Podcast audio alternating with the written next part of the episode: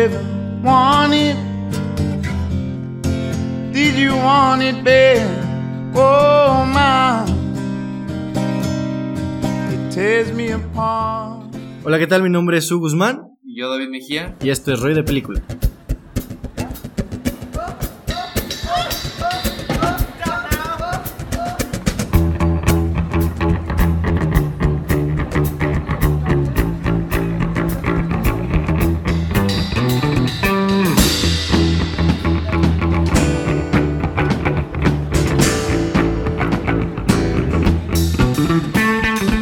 Arrancamos con nuestro cuarto episodio de nuestra segunda temporada y el día de hoy hablaremos de la nueva película de Netflix, El Hoyo, una película que ha dado mucho de qué hablar en estos últimos tiempos de pandemia Y de memes también. y de muchos memes, que me gustaría tocar una medio teoría que creo que aquí no hemos hablado, pero bueno, para los que no son habituales del podcast, la dinámica que seguimos es la siguiente, al inicio daremos cinco recomendaciones cada quien de películas que hayamos visto durante la semana y después este, hablaremos de la película principal de- del podcast, daremos nuestra opinión sin spoilers y después profundizaremos en el fitness. Así que, ¿te parece si arrancas con tus recomendaciones? Bueno, yo quiero hablar de, en mi consideración, la peor, la película más mala de Cuarón. Cuarón, cabe aclarar que es mi tercer director favorito, ya viendo toda su filmografía, comparándolo con otros, lo considero como, en mi opinión, el tercero. Bueno, esta película se llama Grandes Esperanzas o Great Expectations en inglés. Y pues bueno, este, ¿qué puedo decir de esta película? Pues trata sobre un romance que hubo de niños, luego ya de edad más adulta en la adolescencia, de de una peculiar pareja en Florida, creo. Y bueno, ¿tú qué esperarías de una película, primero, dirigida por Cuarón, con una fotografía de Manuel Lubezki, de actuaciones de Ethan Hawke, del Gwyneth Paltrow, la de Iron Man, la de Pepper Potts, de Robert De Niro y de Chris Cooper, el de American, o Belleza Americana. el que- Yo no sabía que Cuarón había dirigido a Robert De Niro. Mm. Ok, sí entiendo tus expectativas. Ajá, tú dirás, ah, pues puede ser una, una película, pues, muy bien hecha y lo que quieras, pero realmente no. O sea, yo no le vi nada, absolutamente nada positivo a esta película, más que unos planos secuencia de unos un- de un minuto que están muy bien hechos. Pero fuera de eso no tiene nada. O sea, realmente pues, me decepcionó para ver todo lo que ha hecho Cuarón, viendo lo que es Gravity, Los Niños del Hombre y tu mamá también. Prácticamente toda su filmografía está muy buena, a excepción de esta película. Lo que diría que destruye la película por completo es, es el guion. O sea, realmente las actuaciones no son malas o lo que quieras, pero el guion es una, una fantasía total. Es algo que te hubiera gustado, que te tocara a ti en algún momento de tu vida. Así como, ay, qué, qué casualidad, qué suerte que me pasó esto. De encontrarse con, no sé, con tu crush, ¿no? Ok. Esas cosas realmente... Realmente el guion es un despapalle. Realmente no sé si Charles Dickens, que fue la novela en la que se basó esta película, hizo algo parecido. Porque creo que Charles Dickens es un autor de Reconocido. libros muy reconocido. Diría que, en mi opinión, no la recomendaría. Es ligeramente entretenida. Porque creo que eso es lo único que tal vez a la gente puede decir que la defienda, que es entretenida. Pero si lo ves objetivamente, realmente no, no tiene nada. O sea, Sí, con la- todo el material humano que tenía la película, como que... Sí, me imagino que te quedas esperando más. sí, o sea, si el guion hubiera estado un tantito más estructurado, lo que quieras, tal vez si hubiera salido algo, algo, algo decente, ¿no? No una, para lo que considero tal vez una basura como esta. Ok. Pero bueno, si quieren echarle un ojo, juzgarlas, decir que tal vez estoy exagerando demasiado. Pero sí, realmente no le vi nada a esta película. Ok, fuertes declaraciones. bueno, pasando a una recomendación más amena. Mi obra maestra o master- masterpiece de... Es una película argentina que, que pueden encontrar muy fácilmente en Netflix. Qué bueno que vi esta película, la verdad. Te digo, no me voy a cansar de, de recomendar este cine argentino contemporáneo que he estado viendo. Creo que ya llevo una seguidilla de 6, 7 películas que la verdad tienen un nivel increíble. La, la forma en la cual el cine argentino hace este balance entre comedia y drama es perfecto. La, la película me gusta mucho la crítica que habla del arte contemporáneo de hoy en día, de cómo a veces sobrevaloramos lo que realmente no es arte y infravaloramos lo que realmente sí es arte. Eh, es una película que te digo, tiene estos toques cómicos por todos lados, sin embargo, la carga dramática está tan bien balanceada que hace que la historia se vuelva ideal. Ideal como cine palomero, ideal como un buen drama. Hay, hay actores que realmente hacen un trabajo con carisma y a la vez un trabajo de, de actores consolidados. Hay, hay una escena en un hospital de dos amigos que hablan sobre la amistad y realmente te puede hacer llegar a las lágrimas. Es muy conmovedora, está muy bien hecha. Y te digo, es, es este cine argentino, bueno, por lo menos los últimos años, lo que he visto, me ha enamorado por completo y me tiene comprado. Por, te digo, todo esto, esta forma de, de hablar sobre la amistad, de hablar sobre diferentes temas con calidad y sin olvidar al público mainstream. Así que deberían de echarle un ojo, está muy fácil de verla en Netflix y ¿Cómo, cómo se llamaba? este, mi obra maestra. Ok. Creo que, si no me equivoco, la, es, es este un director que tiene una filmografía, no sé si llamarla mediana, la verdad parece que tiene buenas películas, no recuerdo bien muchos nombres de ellas, pero por lo menos si quieren entrarle al cine argentino, esta es una gran oportunidad y después les puedo decir otras 5, 6, 7 películas que les van a encantar. Uh, bueno, pasando con otra recomendación que, como decías, de arte, Ok. que, se- que es del 2019, que se llama Velvet Buzzsaw, Buzzsaw, que original de Netflix, dirigida por, por el director que nos trajo Nightcrawler y que trae a sus dos principales de ese elenco. Oh, que- ¿la, la película de Jake Gyllenhaal? Sí, que sale Ok. Jake Gyllenhaal y René Russo, que también sale en Nightcrawler. Y bueno, también cuenta con participaciones de Tony Collette, que es la de Hereditary, este, la de Stranger Things, Natalia Dyer. Bueno, tú no has visto Stranger Things, pero supongo. este, John Malkovich. Y bueno, se tiene buen elenco. Este, un director que para mí, bueno, Nightcrawler para mí es una de mis películas favoritas Una gran película. una gran película, entonces tenía que aprovechar de ver esta película. No la vi el año pasado. Un- no me acuerdo quién me dijo que era una muy buena película y realmente, pues es una película entretenida, podría decirse. O sea, realmente, bueno, trata sobre un crítico de arte, que es una sátira, ¿no? En primera es una Sí, sí, sí. sátira, es Es comedia. es comedia. Una empleada de, de otra agencia del arte este, se da cuenta que un vecino muere y que tiene obras de arte y bueno, empiezan a pasar cosas extrañas, ¿no? Este, bueno, primera, esta película entretiene. O sea, no, no esperes este, algo serio, algo Algo para pasar el rato, ¿no? Ajá, algo para pasar el rato. Realmente no es una película, pues, que tiene sentido en cierto aspecto. Porque desde que pasa cierta cosa, des- desde ahí sabes que no, que no es algo serio. Eh, es cómica, realmente hay momentos que sí te dan risa. Este, la actuación de Jake Gyllenhaal eh, lo hace bien, siempre lo hace bien este, este de mis Sí, actores favoritos. Y bueno, los personajes, o sea, creo yo que lo que hace esta película cómica y entretenida son por los personajes que se presentan en la historia, eh, como pues, el que mencioné de Jake Gyllenhaal, este, el personaje de, de René Russo, de John Malkovich. Ahí realmente no se toman en serio ciertas cosas y lo que busca esta película es dar un mensaje que bueno, no, no les voy a spoilear ni nada lo que intenta dar el mensaje, pero al final de cuentas toda esta sátira, todo lo que intenta representar esta película da un mensaje que creo yo que, que muchos no la han de haber entendido el mensaje que quería dar y por eso podrían Sí, sí. decir que esta película es algo mala. De hecho, tiene bajas críticas, ¿no? Sí, o sea, realmente no la considero como una gran película o algo así, la considero una película Medianita. ok, ajá, medianita. este, pero con lo que quiere tratar de transmitir, o sea, ese, ese mensaje que quiere dar sobre el arte, la comedia y cómo estas escenas que podrían ser, que son una sátira total, pues lo hacen de cierta manera entretenida, no para pues, toda la gente, pero pues la recomendaría si quieres ver como sin duda algo, algo raro, entretenido y que te va a hacer reír. Aparte, si te gusta lo que hace Jake Gyllenhaal en sus películas, yo digo que, Señora Jane. que sí vale la pena. Aparte está Netflix, o sea, no creo que haya... ¿No es original de Netflix? Sí, es original de Netflix, entonces te van a tener ahí el rato que quieran, no va a salir de la plataforma. Por lo menos aquí en Latinoamérica, no sé si... ok. De, de hecho, esa película la tuve medio barajeando esta semana para verla. Creo que al final no me convencí. Pero bueno, me gustaría agregar otra película a la filmografía ya vista de, del Sí. señor Jake Gyllenhaal. ¿Algo más?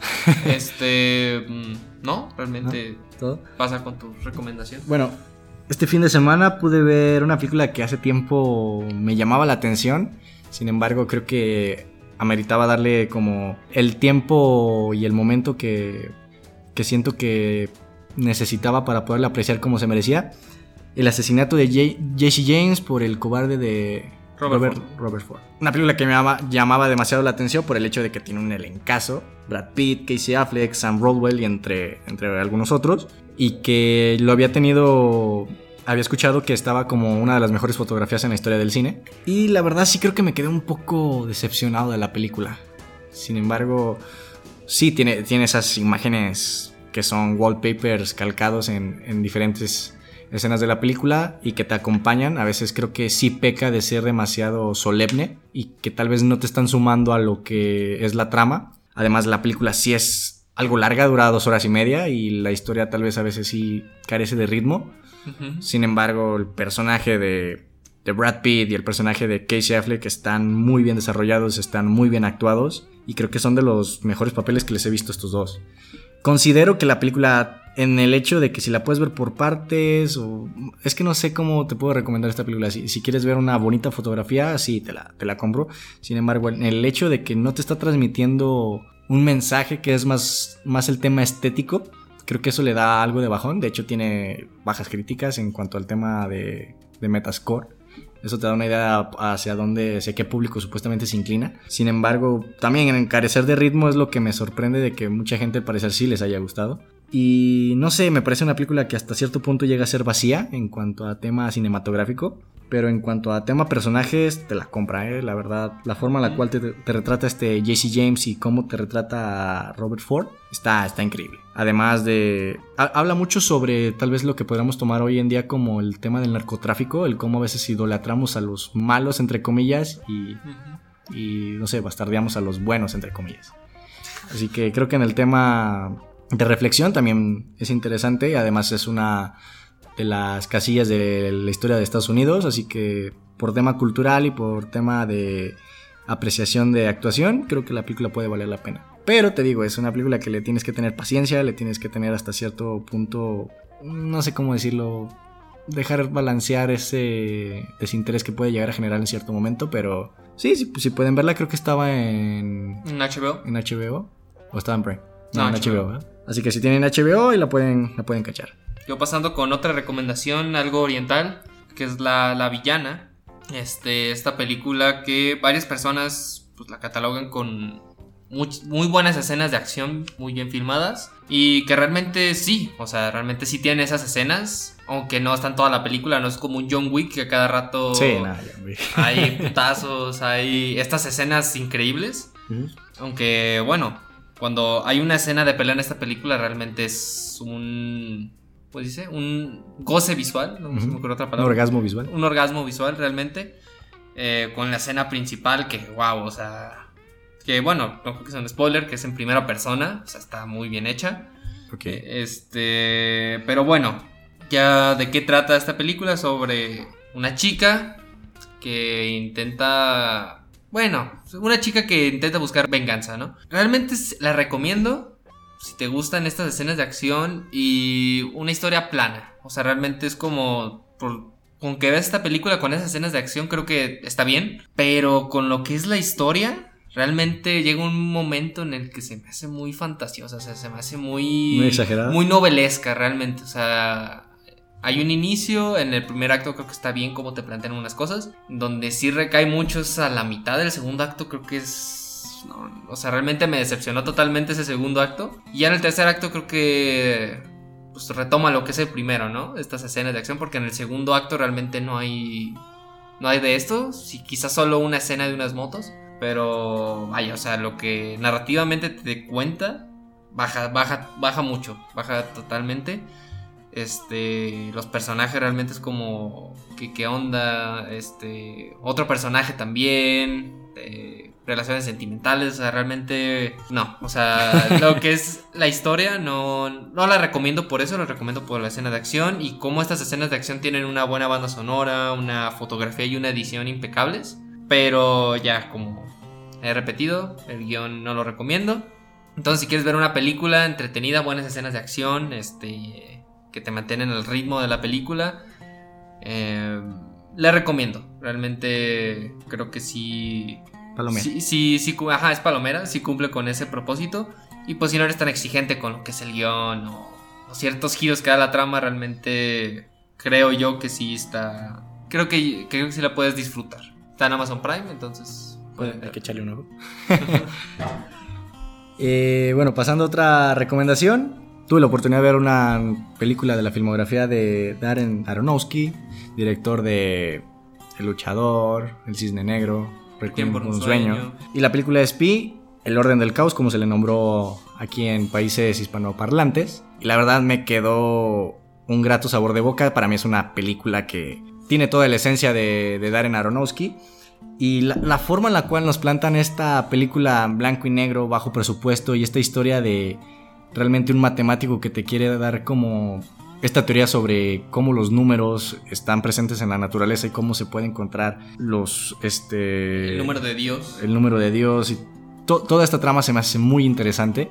Creo que maneja un buen ritmo, sin embargo, creo que puede rehuir al, al ojo mainstream por el hecho de, de parecer una película algo antigua y que sí busca como tener influencias en este cine primerizo de, de los primeros pasos de la cinematografía.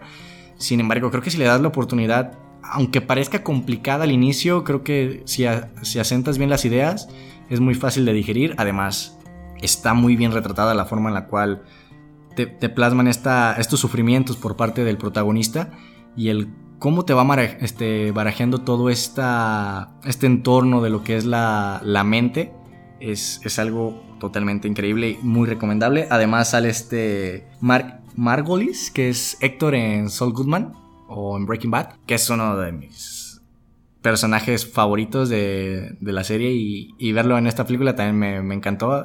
Y de- denle la oportunidad a esta película, la verdad vale completamente la pena. La pueden ver en, Amazon en Prime. Amazon Prime. Y realmente yo también la recomiendo. Ah, es una Este, película que también tú ya habías visto. Sí, es. Tiene momentos que sí te van a incomodar, que realmente, como esta edición que lleva esta película te llega a sentir lo que siente el protagonista en ciertas escenas, entonces yo la recomiendo. Darren, Aron- a Darren Aronofsky es un director que su filmografía también vale la pena, Ah, entonces también... Los finales que maneja ese hombre, la verdad, sí, son, son de 10. y a veces los temas que toma, así de psicología y todo el rollo, o sea, es como un director, se podría decir como de culto en cierto aspecto. Creo que sí. Y de hecho, ahora que lo recuerdo, creo que tiene una similitud en cuanto al montaje como lo puede tener Edgar Wright. Sin embargo, Sí. creo que uno va al tema más de, obviamente, comedia y otro sí como un tema más dramático. Creo que tienen esa similitud y si les gusta uno y otro, creo que pueden tener este, este match. Sí, aunque, ¿cómo se llama? Aunque este Aronofsky en sus últimas películas ya no maneja el montaje como en estas en, Sí, sí, sí. que se maneja en Pío en Requiem por un sueño, pero sí, en esta película es un montaje muy bien hecho. Este, bueno, yo pasando con otra película, otra recomendación, se llama Drugstore Cowboy, eh, dirigida por Gus Van Sant, que nos trajo la de Mente Indomable. Gran película. eh. Este, entonces, bueno, ¿de qué trata esta película? Trata sobre unos drogadictos que roban farmacias para seguir fomentando su adicción. Este, que tiene con actuaciones de Matt Dillon, que sale en Loco por Mary, no sé, o en una de... Bueno, ya, este, en la casa de Alan, la casa de Jack, de Lars von Trier, ya me acuerdo. Ah, Lars von Trier. Y bueno, esta película ganó en, Bernina- en la Bernilal- Berni- Berlinale. Este también ganó actuaciones en los premios, los Spirit Awards. Ganó prácticamente casi todo su reparto ganó un premio. Pero bueno, también cuenta con el director de fotografía, que esta película tiene una fotografía muy hermosa por el. Por casi todas las películas de Wes Anderson. Entonces, pues, para que se vayan dando una idea de más Sí, o menos es la fotografía. Y bueno, aparte que cuenta con una buena dirección, unas actuaciones de Matt Dillon que realmente dices, wow. Tiene un guion que realmente intenta dar un mensaje sobre cómo, cómo se vive otra vez lo que es el mundo de las adicciones, pero desde otro punto de vista sobre una persona que realmente se cree superior a, a otros drogadictos por el simple hecho de que él intenta hacer algo para obtener la droga. Entonces este te da un, como te digo, un cierto mensaje, Una visión. una visión diferente, no como se ve en Requiem por un sueño o en Trainspotting. Este, y bueno, tiene escenas calcadas con una banda sonora que no se te va a olvidar. Un, un final que, vaya, o sea, un final que sin dudas te deja pensando y te va a hacer buscar lo que. una superstición de un sombrero. Ya no quiero decir más. Ok. Este. y unos personajes que realmente hacen que la historia se vaya moviendo, te interese lo que les puede pasar. Aunque el personaje principal de Matt Dillon puede ser un, un desgraciado, realmente te interesa porque tiene ese carisma que este actor, que bueno, no sé si no lo has visto en Loco por Mary. No, ¿verdad? No. No, realmente tiene ese carisma que realmente te interesa como lo que le va a pasar a este, a este personaje que en un cierto punto puede llegar a ser desagradable y cómo se intenta redimir en todo esto que es pues, las drogas, cómo está con su equipo de pues, que roban farmacias. Realmente es una trama muy entretenida. Este, de las, bueno, no he visto toda la filmografía de Gus Van Sant, pero sí es de las mejores que tiene el director y está disponible en Amazon Prime. Entonces, si quieren echar un ojo, Fácil de encontrar. Muy recomendada. Ok, pasando a mi siguiente recomendación. Una película que va a sonar raro que yo hable de ella. Salvando al Soldado Pérez. Una película mexicana que me habían, creo que recomendado varias personas y creo que le generé ciertas expectativas. Obviamente yo sabía la comedia absurda que me iban a plasmar. Además me, me super ven- vendieron una escena muy este, exagerada, por decirlo de alguna forma. Absurda, creo que es la palabra correcta. Y creo que le generé cierta expectativa y sí creo que me decepcionó un poco. Ah, bueno, ah, hablando ya del tema de nivel del cine mexicano contemporáneo del que nos quejamos diario, como comedia creo que esta sí está uno o dos pasos, este, escalones por encima de ellas. Además, creo que tiene un elenco bastante, bastante llamativo. Tiene a Jesús Ochoa, Joaquín Cosío, el mismo Miguel Rodarte, que, que creo que muchas veces lo vemos en este tipo de películas un poco más a la broma, a la comedia simple, pero me tocó verlo en, no me recuerdo cómo se llamaba, Tiempo Compartido, y la verdad la actuación que hace ese hombre creo que es lo único rescatable de la película, así que creo que el, el- señor tiene talento, como los otros mencionados. Me gustaría ver este, esta este actor en películas un poco más dramáticas o un poco más serias, creo que es alguien que se le pueden sacar trabajos bastante, bastante rentables. Y bueno, los anteriores este, nombrados, Joaquín Cosío y Jesús Ochoa, son reconocidos del cine mexicano, son estandartes de primer, primerísimos actores. ¿Quiénes son? Nah, Ah. te creas. Más respeto a los señores. Pero sí creo que me llevé cierta decepción, aunque creo que la película está bien hecha en cuanto al tema de producción. Si bien la historia no me parece lo más, este, no sé, atractivo para mí. Creo que los personajes también tienen una buena química y se llegan a, a, a manejar bastante bien. Sin embargo, no sé si es mi tipo de película. Te digo, tampoco no es como que la haya sufrido. Sí, creo que como una película palomera, dominguera, puede, cum- familia. puede cumplir la- las expectativas. Si bien creo que hasta puede llegar a ser de familia. Así que, bueno, o sea, no, no sé en qué pla- plataforma la puedan encontrar. Creo que es muy fácil encontrarla en online. O creo que hasta en YouTube puede que salga. Sí, realmente es, creo que es de fácil acceso. De hecho, te costó, no sé, 20 pesos. Me costó 20 pesos en una tienda como Mipsop y eso es, eso es bastante raro, ¿eh? bastante, bastante raro. Y yo, yo también la he visto. Bueno, no la vi, la vi hace años. Ujú. Creo que hace 10 años. Y realmente la recuerdo con nostalgia, que es pues, absurda y graciosa. Con la escena que dices, que realmente. Pero ese creo que también fue mi problema. Ya como ya me la habían contado tanto y creo que hasta la llegué a ver en Facebook o por ahí suelta, creo que no, no tuvo el mismo efecto que prob- probablemente hubiera tenido si no la hubiera Sí. conocido antes. Sí, de hecho, yo Sí, cuando vi dije, ah, cabrón, ¿qué, qué onda con esta escena? Y realmente dio risa. Entonces. Porque realmente no todo el, no todo el, el tono de la película es esa escena. Creo Ujú. que. O sea, sí es absurda en varios aspectos. Pero no tan absurda como esa escena que. Que vaya, o sea, es una escena memorable, en mi opinión. Pero bueno, como dice Hugo, este, no esperes algo grande. Es mejor de lo que nos trae el cine contemporáneo. Sí, creo que en su momento sí tuvo como un boom, ¿no? Sí. Creo que te- se volvió medio de cultura popular en esos... Creo que fue como tipo lo- nosotros los nobles de ese año. Bueno, que nosotros los nobles todavía sigue. Sí, y, y de hecho creo que esa película sí tiene mucha más calidad. ¿Nosotros los nobles? Sí. Sí, sí, sin Sí, duda. creo que esa vale, tampoco no se me hace una obra maestra. De hecho, pero- por esa película ya todos así. Sí. De hecho, ca- ca- ca- catapultó varias, este, bueno, un par de carreras que hoy en día son muy reconocidos. Este, Javi Noble, el señor, bueno, yo lo conozco más por Club de Cuervos, pero ¿cómo se llama? Está. Ay. No, no, no sé. Este- Ya no me acuerdo. Bueno, hombre. La catapultó en su momento. Igual también está la de ¿Qué culpa tiene el niño? Eh, ah, yo me refería a esa, no sé quién te Ah, no, yo me refería a este a. Ay, se me fue el nombre. es- es- Sale en Club de. Ja- Javi.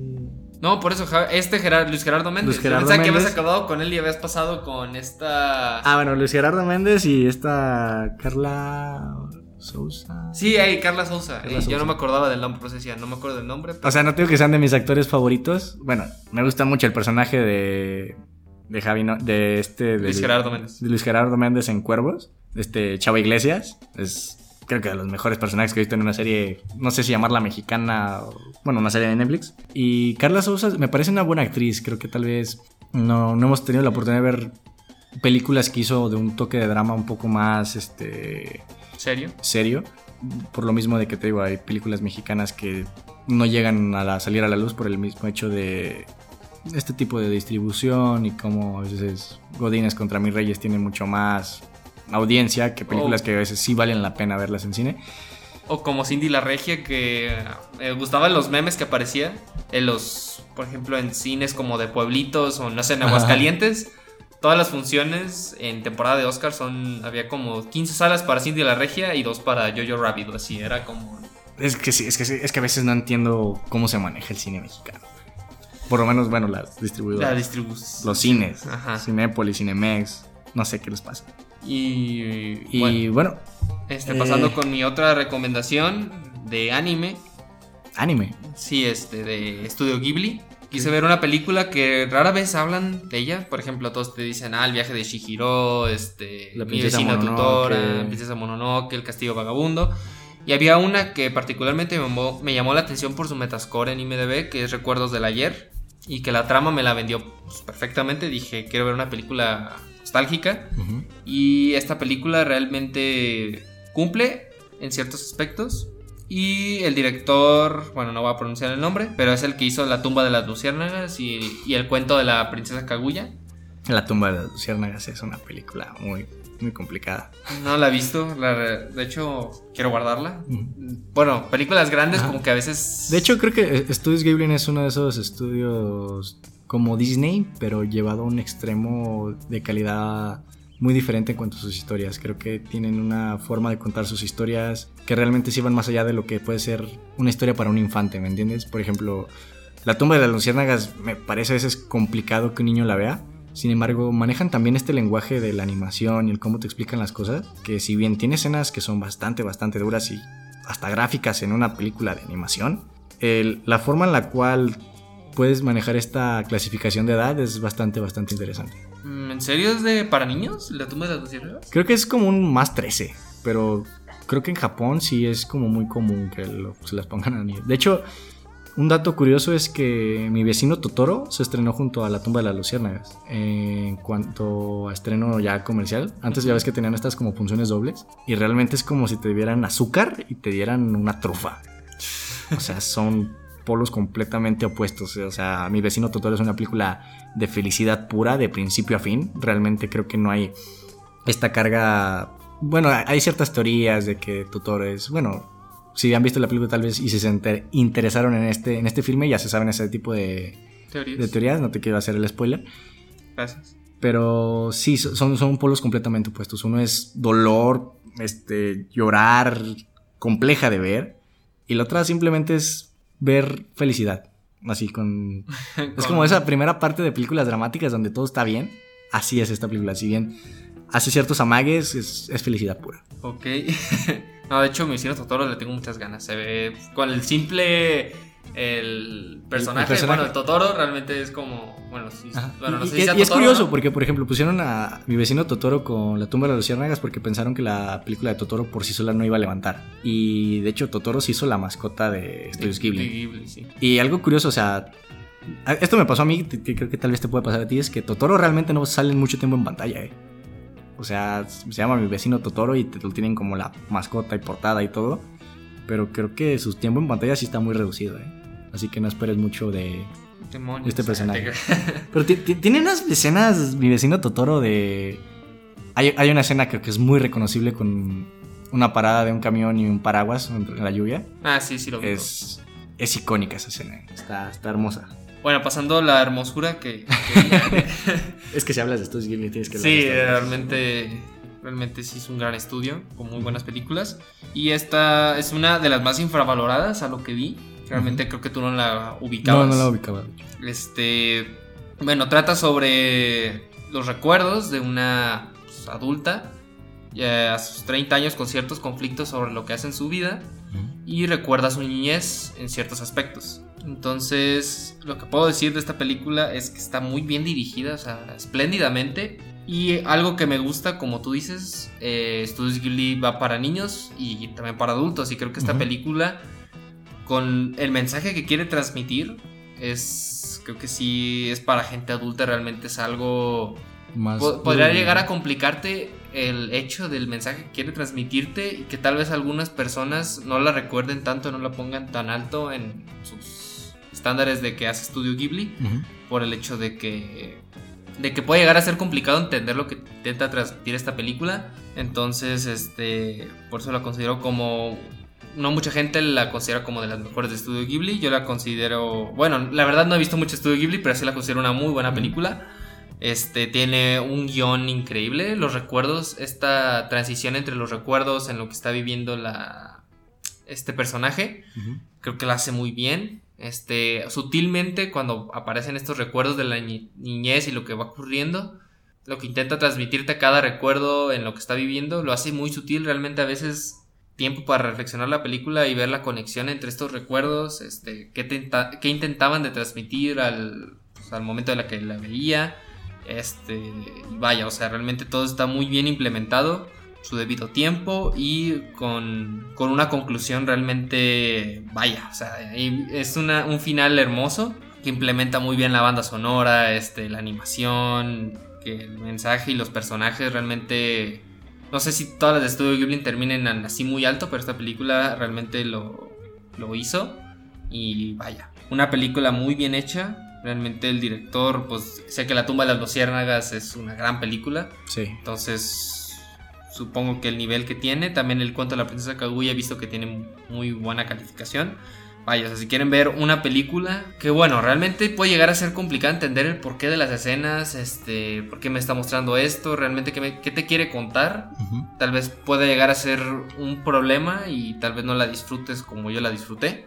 Pero si te pones a analizar ciertas cositas, este, las acciones de los personajes, los recuerdos, creo que sí todo tiene una conexión muy bien implementada y te va a encantar. Aparte, las bandas sonoras, la, esta banda sonora, pues, vaya, o sea, la animación y la banda sonora que manejan y lo que se va mostrando realmente no te va a aburrir. No te va a aburrir entonces, No, y, y aparte creo que Netflix estuvo. Este, va a subir varias películas de Studios Ghibli, ¿no? Creo que tienen un trato Sí, de... de- subir como, creo que la gran mayoría, un 80% de todas las películas de Studios Ghibli. Sí, de hecho, pues está el viaje de Shihiro, que yo la vi de niño y realmente no la tengo muy, muy, muy fresca, pero yo de niño puedo decir que era una gran película que me tuvo en el asiento todo el rato. Este es algo que digo, qué bueno que la vi de niño una película de estudios Ghibli, por lo menos. Es que tiene, tiene cierta magia, eh. Sí, realmente. Cre- creo que yo no vi ninguna película de Studios Ghibli de niño, ¿eh? ¿No? No, creo que todavía no me había llegado el- la globalización. No, de hecho fue por un profesor que estábamos yendo, bueno, yo nadaba antes y íbamos en un camión y puso, de hecho, tres muy buenas, tres grandes películas que digo, wow. Le puso la de esa, El viaje de Shihiro, la de Snatch y la de Ciudad de Dios. ¿Les puso Snatch? ¿Ciudad de Dios? Sí, ¿Cuántos años tenía? No, o sea, tenía como 11, 11 años. O sea, no era Igual, un- 11 años para ver Ciudad de Dios, creo que es complejo, ¿no? Sí, pero me encantó Ciudad de Dios. Sí, no sé. Digo, o sea, jugaba Gears of War, jugaba varios videojuegos. Ah, no, o sea, sí, pero creo que una mí- cosa es videojuegos y otra cosa es ver lo que te presentan en Ciudad de Dios. Creo que hasta en Snatch es más comprensible, pero sí Ciudad de Dios creo que es una película muy, Pues. muy amarga. No, de hecho, creo que dura. una, una escena sí no la adelantó. ¿Sí? Sí, o sea, ¿Podrá que ser la, del motel. del motel? Es que hay varias. Está la del niño cuando... Bueno, es que no bueno, no hay, que, no hay que hacer spoilers. Pero sí, Ciudad de Dios es... es- pa- para mí uno de los mejores guiones y de las mejores ediciones que he visto. Pero sí, para ponérselo a un niño creo que es complejo. Bueno, no, bueno. Yo le agradezco que me haya puesto estas películas. Ya sí traumó otros. A mí no me traumó. Bueno. Pero. No hay que normalizar la violencia, es lo que yo digo. Bueno, sí, ¿verdad? Pero bueno, recuerdos del ayer está Netflix. Bueno, pasando a mi última recomendación. Ah, vi una película que también está en Netflix, película argentina. Y creo que esta sí se sale mucho al tono de las películas argentinas que les había nombrado. Se llama XXY. Una película de Ricardo Darín, que Ricardo Darín creo que es uno de esos actores que cuando lo veo en, pantalla compro la película y por eso mismo fue el que le di la, oportunidad a esta película. Sin embargo, es una película completamente distinta a lo que puede ser la corriente del cine argentino contemporáneo. Esta es una película, creo que no es tan vieja, creo que esto es 2014, en, esta, bueno, en este rango de años. Y, y, es una película, creo que es original, en el hecho de que toca el tema de la hermafrodita, el tema de hermafrodita. Eh, creo que es complejo de digerir la película hasta cierto punto, te enseña ciertas escenas extrañas y algo complejas de ver para un, un ojo que no está acostumbrado a ver cosas excéntricas en una pantalla, pero creo que por hacer este tipo de, de trabajos es lo que admiro de Ricardo Darín, que te puede hacer una película muy comercial para el, un país como puede ser Argentina, que te puede llenar las pantallas de cualquier cine, y a la vez te haces tus trabajos independientes que toca temas no muy hablados y que creo que está, si bien la película no es mmm, disfrutable en el tema de que te la vas a pasar bien, sí es un tema informático, eh, que toma el, te el, tema informático, informativo más bien. Ajá. creo que si les llama la atención este tema de, bueno, creo que estamos viviendo una explotación de lo que es la sexualidad, podemos ver este tipo de películas que te van a ayudar también a empezar a digerir este tipo de temas no, que son algo tabús. Y te digo, no es una película que vayas a disfrutar, no es una película muy recomendable para cualquier tipo de... No es una película familiar, es lo que me quiero referir. Ok. Así que, bueno, está, está en Netflix. Está en Netflix. Ok. Así que si les gusta Ricardo Darín, si les gusta de hecho, adelantarse en el tema de la sexualidad. ¿Quién es Ricardo Darín? Bueno, ¿qué ha hecho Ricardo Darín? Realmente... Ah, es el protagonista de, bueno, creo que viste ya La Odisea de los Giles. Ajá, sí. Ah, ¿es ese? El protagonista, sí. Es muy reconocible. Okay. También sale en Relatos Salvajes. Es, es creo que esos actores... Argentinos muy... Sí, son muy conocidos. Es como el Omar Chaparro de allá, pero este hombre sí tiene talento. bueno, Omar Chaparro no sé si sea muy... Bueno, ya pasando a otro tema. Pasando al foco principal del podcast, que es El Hoyo. Una película que realmente ha levantado mucha polémica en estos tiempos de pandemia. Hablada por todos, realmente es algo que me da curiosidad como el top 10 de Netflix uh -huh. te pone, hace que toda la gente vea eso. O sea, sí, sí, sí. yo veo a mi mamá, a mi hermana, a mi tía, a mis abuelos, a todos, uh -huh. y todo lo que sale en el top de Netflix lo ven. Lo checan. De, de hecho, o sea, cuando, cuando yo vi esta película, sea, en, el catálogo de Netflix, me llamó la atención, no sé, ya como que tenía ese tipo de, ¿cómo se llama? De, de póster que llegan a llamarnos la atención, así a primera vista. Pero cuando empecé que la empezaron a mamar, como que sí me dio un bajón, porque es raro que... Que las que saquen en Netflix. Que las que saquen en el top sean películas de nuestro estilo, por, o sea, de nuestro gusto, yo creo. Sí, realmente a mí mi mamá me mencionó y dije, ok, le daré un ojo. Empezaron a hablar de ella, vi de lo que trataba y dije, ah, bueno, sí me llamó la atención con la premisa que tiene. Y aparte que decían que era como rara, que no la entendían. Y dije, ah, pues creo que eso, eso me llama la atención de golpe. Uh -huh. Y realmente, sí, o sea, como dices, lo que sale en el top 10, como, no sé, la de A mi altura o... Que las originales de Netflix generalmente en esta época del año son malas. O sea, sí, creo en que, nuestra opinión, ¿verdad? No, Digo, cada quien... 70, 80% de, lo, de esos de top de... No, bueno, son series como, no sé, Elite. Sí, Elite, este... Mira, me, me, cuesta darle una crítica de algo que no he visto, pero creo que realmente sea que va y no me llama para nada la atención la, la serie. Además, no me cae muy bien Dana Paola.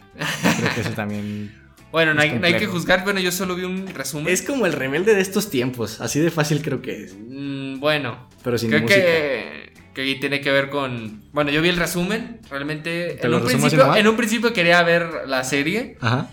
pero realmente vi viendo cómo... ¿Qué, qué onda? O sea, qué, qué, qué pasaba, o sea, que, que era lo mismo realmente. Y ya viendo el resumen de, pues, de, la serie, dije, a final de cuentas creo que no vale la pena. Uh -huh. y, y, bueno, no puedo juzgarlo, no puedo decir una opinión totalmente sincera, viendo un resumen. Sí, o sea, no puede ser objetivo. Ajá, pero realmente pues, es lo mismo. O sea, yo vi que, que era de coger, es que, matar a alguien, polémica y eh, eso. O sea, es era como, eso. no sé, todas esas razones... ¿Cómo se llama la esta? Why? Ajá. Creo, creo, que son estos tipos medio películas que te meten el morbo en situaciones de, del... Bueno, series. Bueno, para, para, mí son series que manejan este tipo de venderte el morbo. Creo que estamos en una época en la cual eh, la forma en la que comercian estos productos audiovisuales o simplemente de audio, como puede ser el reggaetón, es venderte ah, eh, el morbo, el sexo, este, el chisme, todo este tipo de temas que realmente a mí ya no me llaman para nada la atención. Creo que cuando estaba en secundaria se entiende por qué me pudieron llamar la atención, pero hoy en día, no sé, si tienes cierta edad y cierta madurez, creo que deberíamos de prescindir de este tipo de temáticas.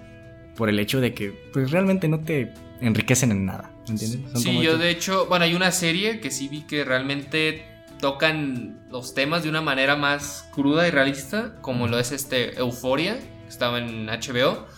Que sí, o sea, habla del, pues, tú, tú puedes decir, de drogas, este, sexo y esas cosas, pero sí lo hace de una manera muy cruda que a veces sí me llegaba a, pues, a perturbar y no lo hacen, bueno, creo que sí hay escenas de morbo, o sea, como tú dices, pero creo que sí lo manejan bien. Hay que, o sea, yo creo que el morbo lo debes de manejar en un tema como secundario, no, como tema principal. Ajá. O sea, no, no, vean prensa rosa, a eso me refiero. Creo que nos estamos desviando demasiado de Netflix. El hoyo, película que... Que es ópera prima de... ¿Cómo se llama? Calder... Telu, tiene un nombre rarito. Y, y me sorprendió que sea una ópera prima bueno, retomando, me sorprendió mucho que la gente empezara a hablar tanto de una película que realmente no le entiendo el... Bueno, ahí, te va una teoría que creo que no, hemos hablado aquí en el podcast, pero hace, hace tiempo escuché que supuestamente se nos olvida que el cine es, es, un, es, un, medio, es un medio de, comunicación. Sí. Y creo que estamos viendo en una época en la cual no confiamos en ningún, casi ningún este, medio de comunicación, como puede ser televisión, este, internet, X o Y somos muy desconfiados. Pero con el cine, creo que eliminamos ese prejuicio. Pues hay una teoría en la cual supuestamente cuando va a haber este tipo de situaciones extraordinarias en una sociedad, como no puede ser una guerra, este, como puede ser una pandemia, como pueden ser diferentes tipos de cosas, te lo meten en películas anteriores a que pasen este tipo de situaciones para que tú inconscientemente lo tomes Estés preparado, ¿no? Ajá, o estés preparado psicológicamente y de cierta forma estés más calmado a la hora de recibir ciertas noticias. Además de que ya siempre te venden este final feliz, que es lo que al final creo que te da ese, esa calma inconscientemente. Y se me hace muy interesante el hecho de que después de que empecé a reflexionar más esta teoría, al principios de año vimos este, estos como queriendo inicios de Tercera Guerra Mundial, nos presentan una película de guerra, 1917, en la cual su tema principal no es la guerra, es la paz. Creo que ahí es un poquito más rebuscado. Pero después, la película más sonada del año pasado, ¿cuál fue? Mm, Parásitos. Parasite. ¿En dónde se desglosa Parasite? En una casa. Ah, sí, sí, sí. Bueno, en, temas visuales generales, sin tomar toda la crítica que te da este, desglosando Parasite, el mayor tiempo posible de una familia por quedarse en una casa. O sea, en cuanto al tema de cómo empezamos a manejar este tipo de, temáticas y las empezamos a normalizar y empieza a pasar esta, esta situación en la cual no sé en qué país estén viviendo, pero supuestamente en gran parte del mundo no deberíamos de estar saliendo de casa, que muchas veces no se hace. ¿Aquí en México? en México. Y esta película, El Hoyo, nos la presenta en un cuarto que no entendemos muy bien el por qué supuestamente están quedándose dentro de metros cuadrados realmente pequeños. Y creo que como tanto Parasite como El Hoyo son críticas bastante, bastante crudas de lo que es este, el capitalismo.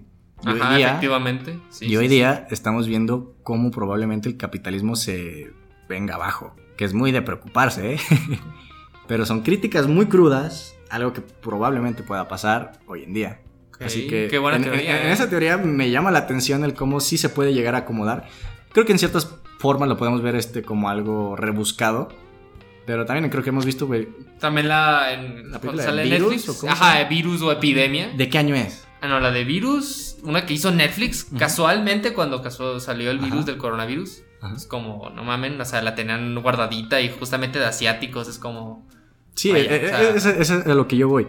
¿Cómo se puede utilizar también el cine como un, un medio de comunicación? Porque es un medio de comunicación por excelencia. ¿Por qué? Porque el 95% de las personas no va a tener ese prejuicio que tiene con los medios de comunicaciones un poco más tradicionales para tener esta información de lo que se puede ser noticias o situaciones. Así que da de qué pensar y creo que hay, varios ejemplos anteriores que sí son comprobables de que cómo se utilizó el cine para manejar el tema del cigarrillo, el tema del machismo, no, no el machismo del, ¿cómo se llama? Este Bueno, algo sobre el machismo, no recuerdo bien cómo se llama, pero son temas que me gustaría luego indagar más en un podcast. Pero, ¿qué te parece si ahora sí empezamos con tu opinión sin spoilers de lo que es la película principal? Mm, o sea, creo que es una película disfrutable. Creo que todo el rato que vi esta película, la me, me- o sea, para es muy buena película para análisis. Entonces todo el rato estuve atento y realmente lo que va pasando en la trama, creo que que sí sí lo maneja bien. O sea, creo que que va llevando lo que se va presentando lo hace de una manera muy bien. Aunque lo que pues, de cierta manera le baja el, el nivel, en mi opinión, es como esas cosas que pasan por un guionazo, ¿no? De que, Sí, eh, bueno, ya entrando en spoilers los voy a detallar, pero tiene unos guionazos que realmente es como, vaya, qué casualidad, ¿no? O sea, lo casual que pasa en un guion. También, bueno, tal vez para la mayoría de la gente, los como el cierto mensaje que quiere dar lo hace, no, no lo captaron, no tuvieron ni idea de lo que decía. Eh, y a mí en unas ocasiones sí se me hacía muy claro el mensaje. De hecho, sí está como muy obvio, ¿no? O sea, bueno, es que no sé. Es que- bueno, realmente no podemos juzgar. Realmente a mí, mi hermana y mi mamá me dijeron no entendí nada. Mucha gente decía que no le entendió nada. Entonces, particularmente, el mensaje principal creo que sí es algo complicado. O sea, bueno, sí necesitas como analizarla más, ver ciertos detalles, pero unas ciertas cositas se me hacen así como que muy, muy obvias.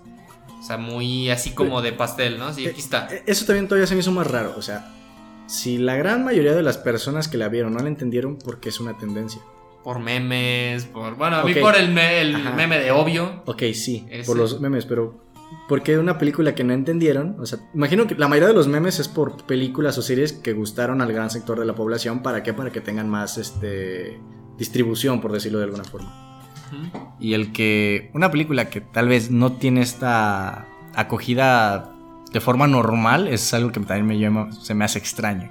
Por el hecho de que muchas personas que sí vieron esta película como algo literal y dejaron de paso toda esta metáfora que está haciendo el, el, el guion. Pero ¿por qué entonces hizo tendencias y la mayoría de la gente se puede decir que no le entendió la película? Pues yo creo que es como tipo Inception, ¿no? Es como. Bueno, Es que tal vez para sé. es que tal vez para nosotros es fácil lo de Inception, pero mucha gente no lo entendió. O sea, te lo prometo, o sea, realmente gente que no Sí, entendió sí. lo que decía la película. Entonces es como eso, realmente es una película que aunque no entiendas el trasfondo del mensaje, puede llegar a ser entre- entretenida, realmente, o sea, con escenas crudas, este, cómo, que, cómo va a desenlazarse esta película, la conclusión, este, y todo el rollo. Y aparte con, creo que tiene unos personajes que realmente llaman la atención. Este, entonces creo que por eso la gente le llamó la atención. Y bueno, aparte, a veces creo que el top de Netflix es como... Realmente no es lo que ve la gente, realmente es lo que te pone. Ah, lo que te pone eso es lo que, es lo que quería llegar. Entonces... ¿Cómo este, somos tan moldeables que es realmente no lo que tú quieres ver, sino lo que la plataforma quiere que tú veas? Es ahí a donde va la, la teoría del cómo se manejan estos nuevos medios. Y curiosamente son los originales de Netflix. O sea, no son... O sea, realmente, por así decirlo, las... O sea, las películas que he visto en el top son películas las más comerciales, La Roca, este... Rápido y Sí. Furioso, esas cosas son las que salen en el top. Y rara vez veo películas, por así decirlo... La que llegué a ver una vez era la de Eterno Resplandor, Eterno Resplandor de una mente sin recuerdos. La vi en el top. Pero ¿estás de acuerdo que son películas como de culto, de cultura popular, por decirlo de alguna forma? Ajá. Que, o sea, como... Recuerdo que también cuando salió Birman estuvo también en el top, cuando salió Perdida estuvo en el top. O sea, Pero películas antes que- no veía todo, sí. Es que, o sea, creo que sería O como en tendencia, tendencias, como tendencia, tendencias. Y, o sea, creo que es muy comprensible de que ese tipo de películas estén en tendencias, aunque sean buenas y que realmente me parezcan de buena calidad, aparezcan en tendencias por el mismo hecho de que son, hasta cierto punto, algo comerciales. De hecho, creo que son más comerciales que algo de cine de arte. Sí. Y bueno, y eso pasaba.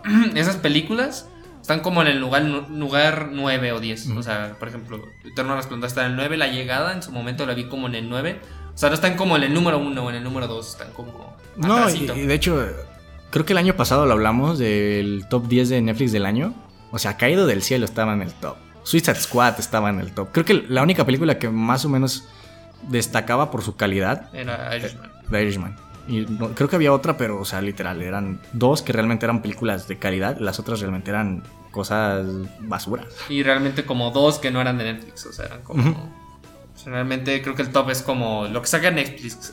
lo que saca Netflix realmente. No, y aparte me, me llamó mucho la atención de que Caído del Cielo película que supuestamente fue malísima y creo que si ves la trama y ves el elenco, sabes por qué va a ser malísima. Y aparte... Se estrenó a finales de año Ajá. y está- estuvo en el top de lo mejor, bueno, de lo más visto del año de Netflix. Y de hecho, o sea, lo que es mi mamá, mi hermana y mi abuela, que ven todo lo del top de Netflix, o sea, realmente no vieron esa película. Es como... Eso es lo que me refiero. Entonces es como, bueno, el top de Netflix, ¿no? Pues ya hablando más a detalle del, del hoyo, o sea, no sin spoilers. Pero creo que es una película, en términos de dirección, creo que está muy bien dirigida. O sea, aunque esté en top de Netflix, creo que sí, para ser una ópera prima y lo que quieras, creo que sí está... y está muy bien producida, ¿eh? Sí, No sé cuánto haya sido el, el presupuesto. Igual no se ve una película cara. Creo que la- las locaciones son dos, tres. tres. No, sí, Sí, son como, como tres, cuatro locaciones y que realmente... Cuatro, bueno, O sea, no, no es complicado. Realmente lo que vemos son efectos especiales y efectos de cámara. Entonces es lo que más... Podría decir que más costo, ¿no? En lo que en la producción de esta película. Y algo que destaco es que esta película en Sitges fue la mejor película en cuestión de audiencia, o sea, fue la que ganó el premio por mejor audiencia esta película. De- bueno, desde mi perspectiva, eh, es una película que me parece sí que es una metáfora por completo. Creo Sí. que la, la historia lineal sí no tiene casi ningún sentido. Bueno, desde mi perspectiva sí la, sí la sufrí, ¿eh? En el, en el buen sentido. O sea, sí me pareció un tipo... O sea, ¿lo consideras como una experiencia verla? No, no una experiencia, sí me dificultó por ciertas escenas que son gráficas y me, me gusta que películas me vuelvan a hacer sentir, porque creo que a veces sí nos sentimos algo insensibles cuando nos muestran ciertas situaciones. Y que en esta película te vuelvan a... Bueno, yo no soy muy fanático del gore. Y creo que esta, es- tel- esta película tiene dos, tres escenitas que Sí, son sí, algo complejas de digerir. Así que no soy fanático de, pero creo que si lo sabes condimentar en el momento exacto que debe de ser, es cuando realmente es un potencializador y realmente no se vuelve solo morbo. Así que la película, cre- creo que todavía la tengo que digerir un poco más, dejarla que pase un poco más el tiempo para dar este, una opinión ya objetiva al 100%. Como se me hace más interesante todo esto que conlleva este contexto con el que está rodeada la película, el momento en que está saliendo, el momento que se vuelve tendencia, el por qué se hace tendencia, en, bueno, en, integrarla en esta, en esta teoría de lo que es el, este medio de comunicación, como van a ser las plataformas, y estén preparados para realmente empezar a sentir este tipo de moldeo de ideologías en plataformas como Netflix, Amazon Prime, HBO.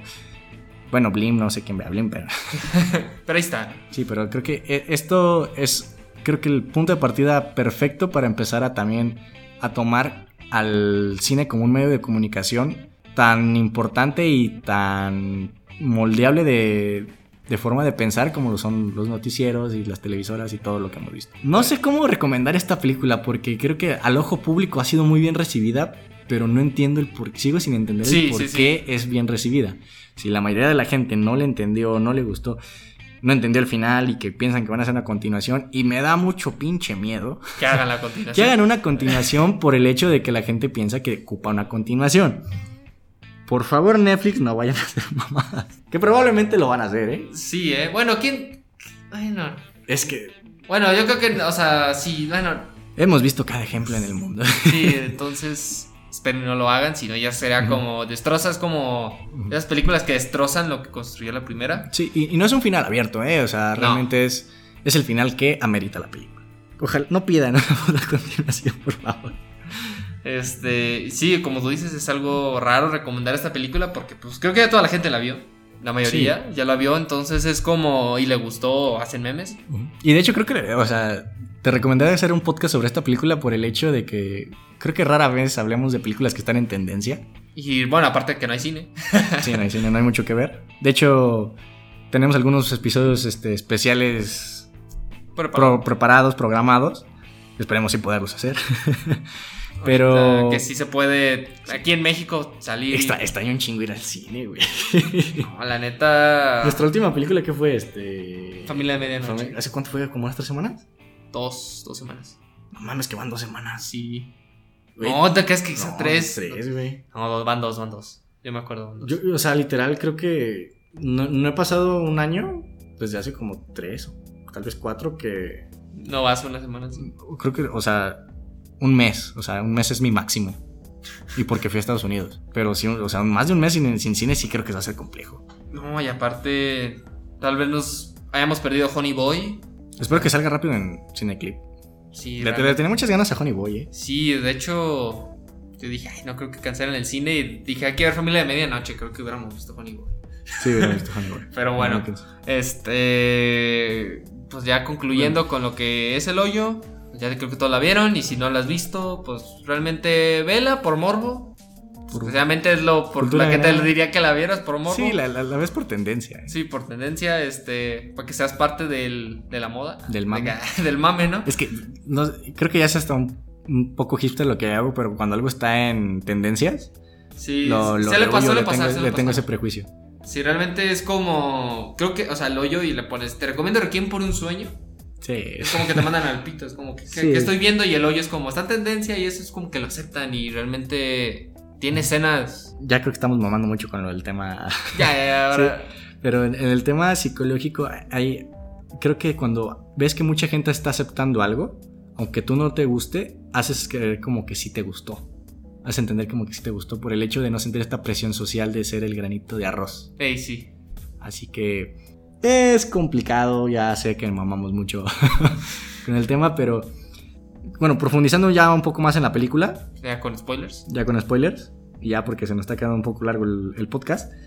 Creo, creo que la película también tiene este tipo de carga y esta influencia de la religión. Creo Sí. que sí, el Mesías es bastante obvio. Sí, de hecho ese es el ejemplo que decía que te lo dan como cajita. Salvador, ¿no? Sí, el Mesías, este, Sí, te ponen la cara de Jesucristo ensangrentado, o sea, Ajá, en, que en, la, Ajá. en la primera en la toma, ¿no? Sí, y ya podemos tomar a estas dos personas como José y María, ya te puedes así como explayar y sobreanalizar ciertas cosas. Pero algo que me quedó con duda por el hecho de que yo nunca leí el Quijote, siento que... Ey, por dos, ey, es lo único que decía. Pues quizá con esto me queda decir un poco más. Ajá. Entonces no, tampoco lo Ah, leí. Eso yo creo que no lo digerí bien por el hecho. Bueno, creo que ambos no somos muy de- devotos de leer libros, Ajá. lo cual está mal, entendemos.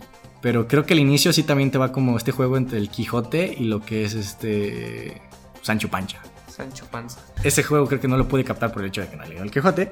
Pero hay, hay diferentes cosas que son bastante interesantes en cuanto al simbolismo de lo que nos plasman. Y eso creo que es lo que me, me gusta de esta película. Realmente no la considero como así un mame total. Realmente creo que sí tiene esta, bueno, eh, ciertas eh, cosas que sí las hace con sutileza y pues realmente sí lo aumenta lo que es esta dirección del, del director. Como por ejemplo lo que la escena, o sea, lo que es las personas preparando la comida. Para ti Ujú. realmente, ¿qué es ese simbolismo? Para mí, o sea, creo que, Creo lo- que- obviamente, lo- bueno, tomando ya todos los niveles de lo que es este, este nivel 1, nivel 2, nivel 3, son las jerarquías sociales que tenemos en este sistema capitalista. ¿Y Ajá. cómo te maneja este de hoy estás arriba, mañana estás abajo, mañana estás abajo, mañana estás arriba?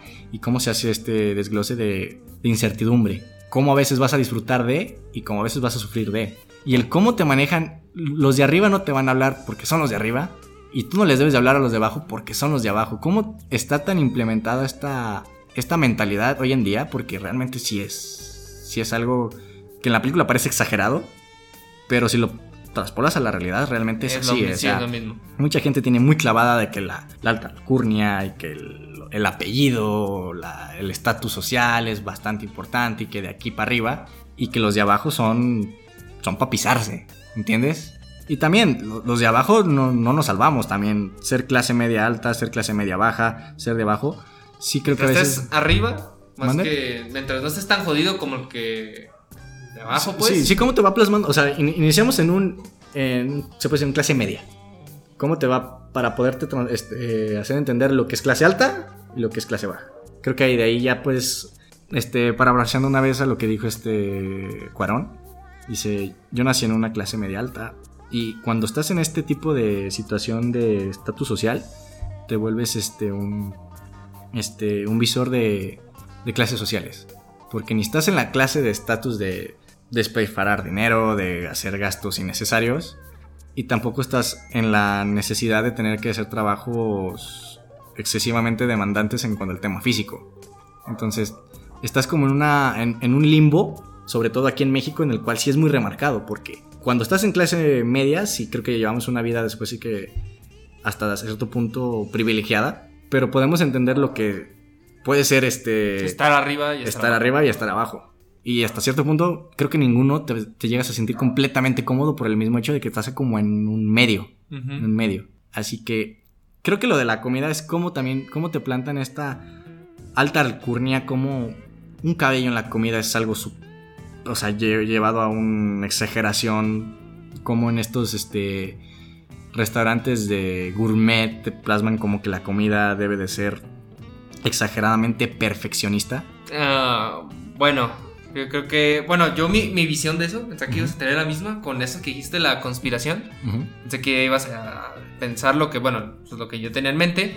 Pero para mí eso de, de la comida, que te la sirven, o sea, por ejemplo, sin ningún pelo ni nada, es... Yo lo entendí como el simbolismo de cómo, por ejemplo, pues el orden mundial, ¿no? Así, mamando como los Illuminatis, bueno, no son los Illuminatis, pero los que dirigen el mundo, cómo nos sirven a nosotros, o sea, todas las clases sociales nos dan, este, con exactitud, como debe de ser, eh, Te dan lo que quieres. Ajá, o sea, te dan, te dan lo que quieres y ellos le ponen, ponen su parte. O sea, realmente es como, como tú dices, vamos a irlos preparando para una pandemia y todo eso es como te lo van metiendo, como te van dando esa idea para que realmente pues lo aceptes, ¿no? Realmente la gente no se queja de lo que te dan, pero te están, te están orillando a algo. Y de O sea, hecho, o sea, si recordamos cómo es la construcción de este festín, supuestamente cada persona que está en el hoyo tiene que decir su este platillo favorito, que se puede decir como, también lo podemos tomar como el deseo de,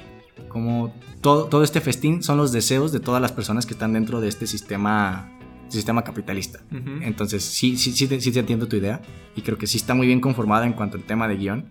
Bueno, si quieres continuar con tu idea. Ya, bueno, es- es- eso era todo de esa, de, esa- de ese simbolismo y cómo te plantean el hecho de que, cómo el sistema capitalista de que quiere el, no sé, el, el principal, el protagonista, un título homonimado. Bueno, eso no sé qué, es un título homonimado, no sé qué se refería. yo quería investigar, pero la verdad no me... O sea, realmente creo que se me olvidó investigarlo. Sí, le- Pero bueno, es un que- título, yo supongo que es como... No sé, yo lo pongo como un título de carrera, ¿no? Un... Bueno, Sí, algo importante. Ajá, algo, algo que te dé un estatus y cómo realmente en diferentes clases sociales cómo es tan fácil y cómo es tan difícil. O sea, cualquier cosa en este sistema. Por ejemplo, uno dice, ah, voy a ahorrar para ir al cine y cómo alguien de la clase baja realmente No puede ahorrar. no puede ahorrar y, y cómo y cómo se va llamando. O sea, el que está hasta abajo tiene que, pues como en la película, matar a alguien. Es como el sacrificio que tienen que hacer los que están en la parte más baja de lo que es este sistema capitalista. En, por ejemplo, uno conseguir su libertad, como era el, no me acuerdo el nombre del personaje, bueno, del viejito.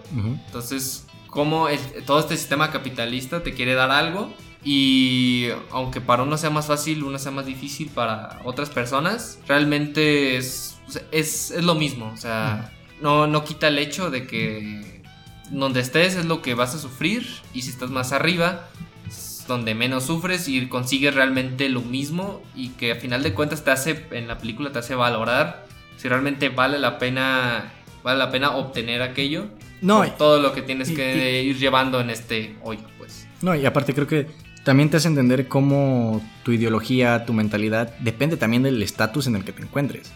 Si alguien de la clase alta te dices, ¿te matarías por un pan? Te va a decir, no. Si nosotros de clase media te dicen, ¿te matarías por un pan? No. Pero si llevas una semana sin comer y estás en lo más bajo de este ah, sistema capitalista, creo que es complicada la decisión, ¿eh? O sea, realmente creo que nosotros no hemos pasado hambres a nivel de lo que te pueden plantar en lo que es la clase baja, pero realmente baja, baja. O sea, en un, en un punto te toman que la realmente la clase baja no es no es la clase baja, sino que va mucho más al fondo y que hay personas que realmente están viviendo en condiciones desesperantes. El no comer 3, 4, 5 días, sufrir cada día, su- sufrir cada minuto de tu vida es algo que a veces por el mismo privilegio que gozamos de tener un cierto una estabilidad económica podemos llegar a olvidar de.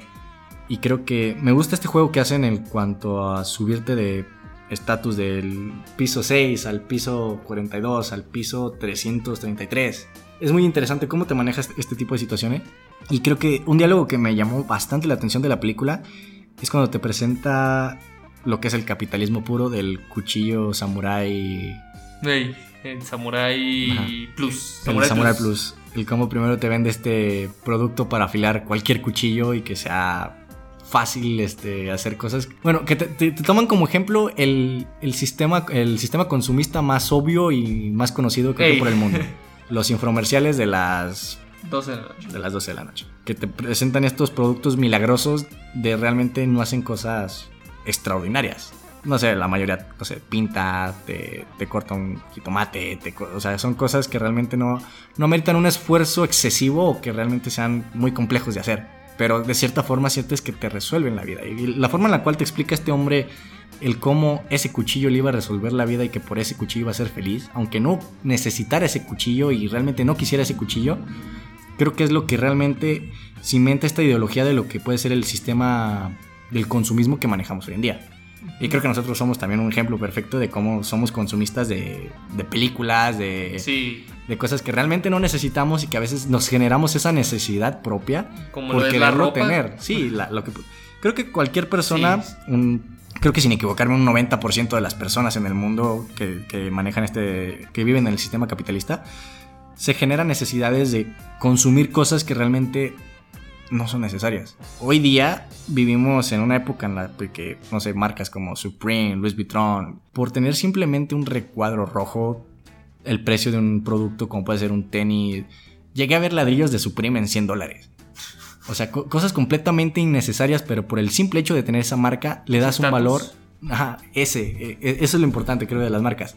El estatus que supuestamente te genera en cuanto a ideología de lo que estamos viendo en un sistema consumista. Un Rolex no es este, algo extraordinario porque te marque la hora. Un reloj digital de 100 pesos te va a generar el mismo retribución de lo que es un Rolex. un Rolex. Pero el estatus de tener un Rolex es lo que realmente le da el valor a la sociedad. El saber cuánto cuesta esto, el saber qué tipo de personas tienen estos productos y qué es lo que realmente cimenta este, este sistema consumista de... De hecho, el, bueno, el viejito, realmente se olvidó su nombre.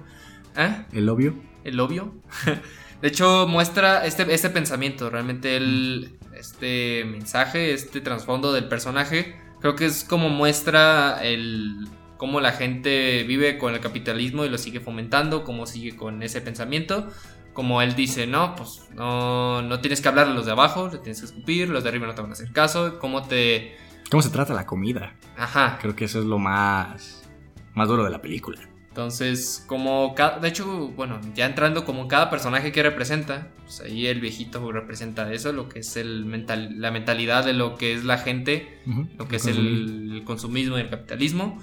También, aunque no sé si este no, no lo había sacado en su momento, pero ya procesándolo en más tiempo, lo que es esta, la chica, la que va bajando y matando gente. Realmente no, no encontré, bueno, o sea, no, no lo puedo fundamentar bien o no estoy seguro, no sé si tú me puedes ayudar, pero en lo que representa, no sé si era, no sé, la, la Virgen o no, realmente no, no encontré, no Ese encontré... milagro de lo que fue la, la niña, ¿no? Sí, o sea, realmente no, no encontré como un... O sea, aparte de la Virgen, no... O sea, creo que si lo tomamos así, pues, puede representar como la falsa esperanza de, de la falsa esperanza de que viven muchas personas en este sistema capitalista, en lo que mucha gente, no sé, anteriormente creo que aquí en México se notaba mucho lo que era este sueño americano de querer sobresalir de tener que salir de tu país para poder llegar a un lugar que te diera la oportunidad y escalar en este sistema capitalista. Podemos, no sé, tomar esta, esta chica como este simbolismo de la falsa esperanza, porque te plasman a la chica como alguien está sufriendo y está subiendo y bajando por el hecho de una esperanza de encontrar una hija que supuestamente no existe. Creo que ya después ya la, la niña, sí, sí, sí, sí existe la niña, pero creo que es otro sentido completamente diferente a lo que quiere simbolizar la mujer. Ajá. También lo que es el... Bueno, el personaje principal, eso es obvio, creo que... Sí, es el Mesías. Es el es Mesías. el- y Este... que hace el cambio de ideologías, el, sí, Este, también lo que es este personaje, el morenito, afroamericano. el afroamericano, El negro. pues como Pedro. Yo, bueno, yo lo consideré como Ajá. Pedro en lo que es la... Este acompañante, este discípulo. Que como él dice, en la parte en la que, ¿cómo se llama? Bueno, el pastel, que dice, ¿no? O sea, cómo... Bueno, yo así lo veo en la religión católica, como es la persona que tenía una idea diferente a lo que quería el Mesías. Entonces, bueno, lo que representaba Jesús y cómo este Pedro fundó una iglesia y cómo fundó lo que es el catolicismo. Bueno, yo así lo veo al final en esa escena. Y bueno, La, la- chica también, la. Bueno, la que había trabajado en el hoyo, la que era de las administrativas. También creo que la, puedo tomar como este polo opuesto de lo que es esta esperanza de la, de la idealización. El, el exceso de pureza, por ejemplo. Cuando le está alimentando al perro. no- bueno, creo que también estamos en una, en una. En un mundo en el cual le damos un valor a las mascotas que sí deben de tener un valor. Si son animales, son este, seres vivos pero a veces creo que sí los exaltamos de más, ¿me entiendes? Y creo que también ese es el símbolo del perro, cuando te lo muestran en... que está, está comiendo un platillo y que probablemente ese platillo... se se- para otra persona. o sea, le estás quitando la boca, la, la comida de la boca a una persona para dárselo a un animal. Aunque bueno, lo fundamenten de que ella no sí, come. entonces, pero bueno, o sea, también te estás dando a entender que se está quitando el, el la comida, el alimento de la un- boca por dárselo al perro. Y, que es algo pobre- que comúnmente vemos hoy. o Sí, sea, obviamente. Que prefieren. Bueno, Yo, yo, yo me creo- incluyo, ¿eh? Yo me incluyo. Sí. O sea, yo a mis perros los, los amo y me cuesta mucho decirles que no. Sí. Entonces es, es complicado. Y bueno, para no alargar más el podcast, este, algunos Yo. simbolismos pues, más que faltan. Pues yo, bueno, a final de cuentas, lo que muestra la película, bueno, yo mi punto de vista de lo que es la película, es cómo el capitalismo va, va pudriendo la sociedad y que en el hoyo, todo este mecanismo, lo que es el hoyo, es lo que tratan de decir, bueno, el mensaje es como dejar las diferencias y, pues, tú sabes, ¿no? Este, ser igualitarios, este, comprender lo del prójimo, no ver las escaleras sociales y todo. Y lo que muestra la niña al final es cómo este sistema capitalista lo que realmente van a joder es a los niños. O La nueva generación. A la nueva La nueva generación y cómo y cómo te intentan meter a lo del Mesías y todo como un nuevo, o sea, el nuevo Jesús y todo para que realmente pues, una persona haga el cambio. O sea, es, es- o sea, es- hipotéticamente, como te lo meten, te des cuenta de que esto no, a final de cuentas va a joder a lo que es pues, la nueva generación y es lo que representa la niña. Entonces, Y, y bueno, creo que algo que habíamos, este, nos había pasado, eh, cuando toman el... Cada quien puede entrar con un objeto. Y cuando dicen, nadie había escogido traer un libro al hoyo. Bueno, creo que el simbolismo del libro puede ser el conocimiento. Que es la única persona con conocimiento y es esa persona que se vuelve la revolucionaria de hacer, de derribar este sistema de... Ajá, eso. Y bueno, creo que no, no me parece que sea un final abierto, no me parece que sea un final para una continuación. Creo que el final de La niña es el mensaje es, es tan obvio de decir, sí, la vida es el mensaje, la, la inocencia de la, la forma en la cual este sistema lo que puede hacer es que va a joder vidas, que va a cambiar diferentes mentalidades dependiendo de tu estatus social, estatus económico, y que creo que e- es una muy buena forma de hacer esta llamada de atención. Me parece preocupante de que qué es lo que viene conforme a las tendencias que estamos viviendo hoy en día. Porque sí, el capitalismo hoy en día yo puedo sentir que estoy conforme por el hecho en el cual, te digo, estoy en una clase media, en la cual siento que no la sufro. Sí. Entonces, si nos vamos y nos guiamos con esta Teoría. Bueno. teoría No, que conspiración. conspiración y reflexión, está cabrón que va a venir después, ¿eh? O sea, Y es, viendo es- lo que es pasando bastante ahorita. interesante, o sea, creo que hoy en, hoy en día hay diferentes teorías de lo que fue la pandemia, que si fue Estados Unidos a China, que si realmente fue China la que se plantó esto para poder hacer un pinche sistema de una guerra económica disfrazada de Guerra biológica. un chingo de cosas que podemos tomar. Sin embargo, creo que esta película lo que nos hace, nos hace hacer entender es que hay personas que son mucho menos afortunadas que nosotros y que creo que estamos viviendo una época en la cual podemos solidarizarnos y empezarnos a olvidar de ciertos lujos excesivos. O sea, entiendo que a veces te puedas dar el lujo de comer en un buen restaurante, que te puedas dar el lujo de comprar cosas ligeramente por un precio excesivo, pero el querer vivir dentro de un estatus social y económico excesivamente alto, creo que eso sí es lo que... Con. que corresponda a lo que traes puesto. Sí, o sea, te digo, hoy en día vemos a gente que presume que una camisa le costó 10 mil pesos, que un pantalón le costó 8 mil pesos, que unos tenis le costaron, no sé. O sea, realmente presumir lo que te costó una prenda de uso común me, me llama poderosamente la atención y creo que es de reflexionar. Que hoy día presumamos una camisa Una de de- algodón que te costó 5 mil pesos por el hecho de que tiene un recuadro que dice Supremo. O sea, creo que eh, esta película te da este mensaje, te da esa, esa mentalidad que te quiere impregnar y que ojalá podamos cimentar con, con el tiempo. Son tiempos difíciles, pero son tiempos de reflexión. mucho tiempo en casa. Ok. Y bueno, nuestras redes sociales. ¿No tiene nada más que agre- agregar? Eh, ¿Qué, de la película? Sí.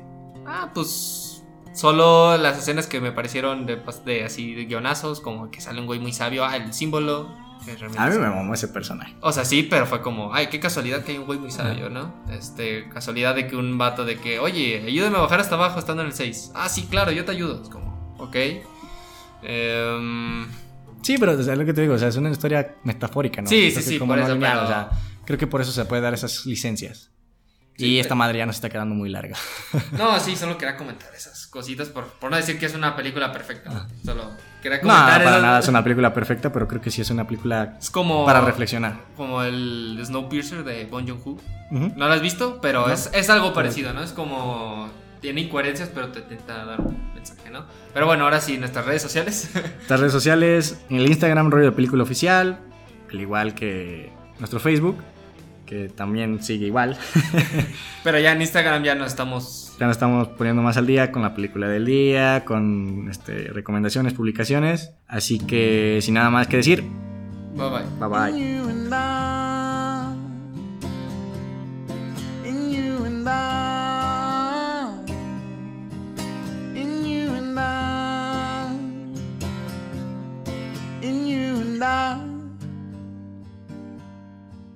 and you and I,